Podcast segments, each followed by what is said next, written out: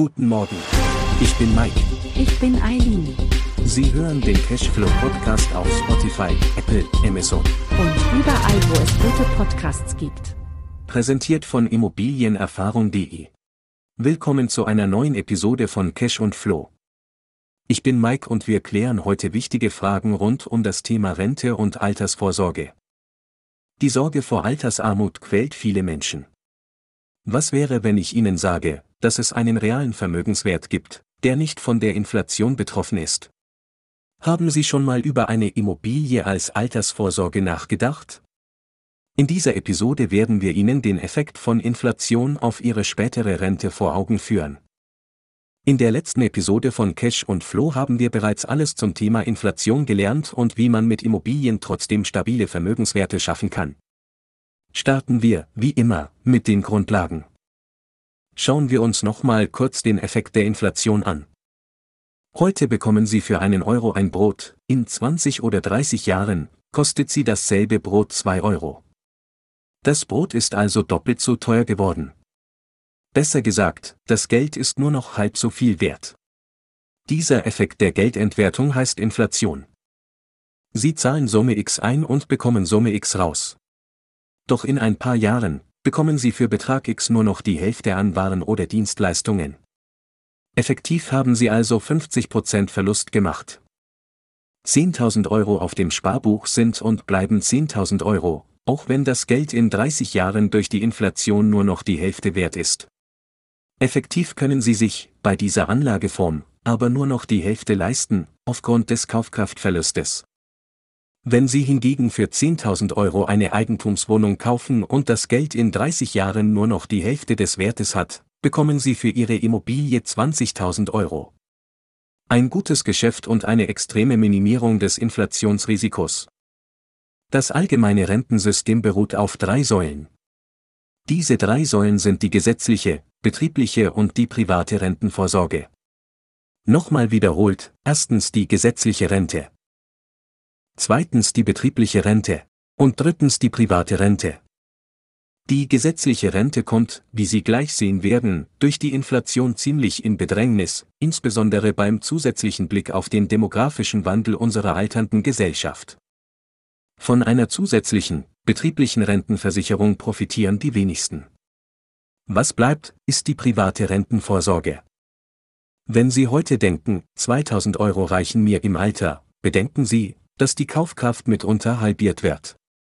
Real haben Sie also nur 1000 Euro in der Tasche. Gleich werden wir noch berechnen, wie sich die durchschnittliche Inflation mit den zusätzlichen Abgaben auf die Rente auswirkt. Denn auch von der Rente werden Steuern, Krankenversicherung und Pflegeversicherung abgezogen.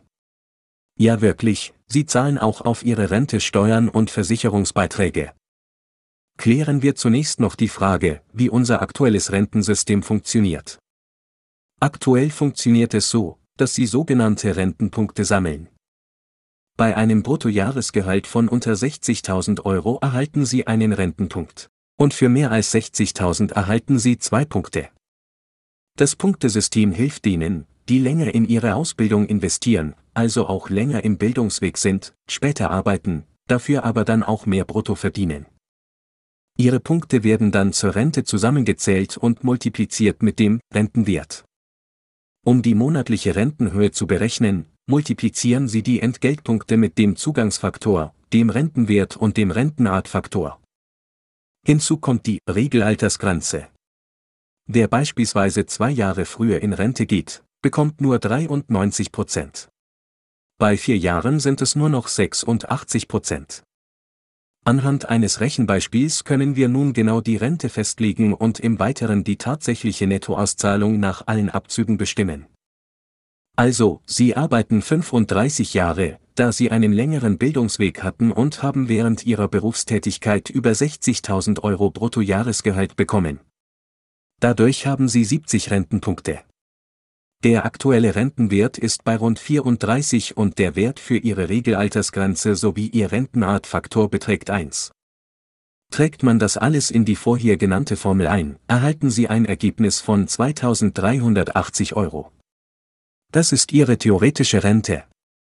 Eine Rente von 2380 Euro ohne die Geldentwertung durch die Inflation und auch ohne steuerliche Abzüge oder Zahlungen für Kranken- und Pflegeversicherung.